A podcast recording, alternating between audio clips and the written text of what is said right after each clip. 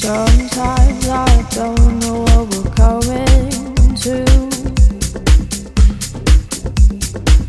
Empty promises I better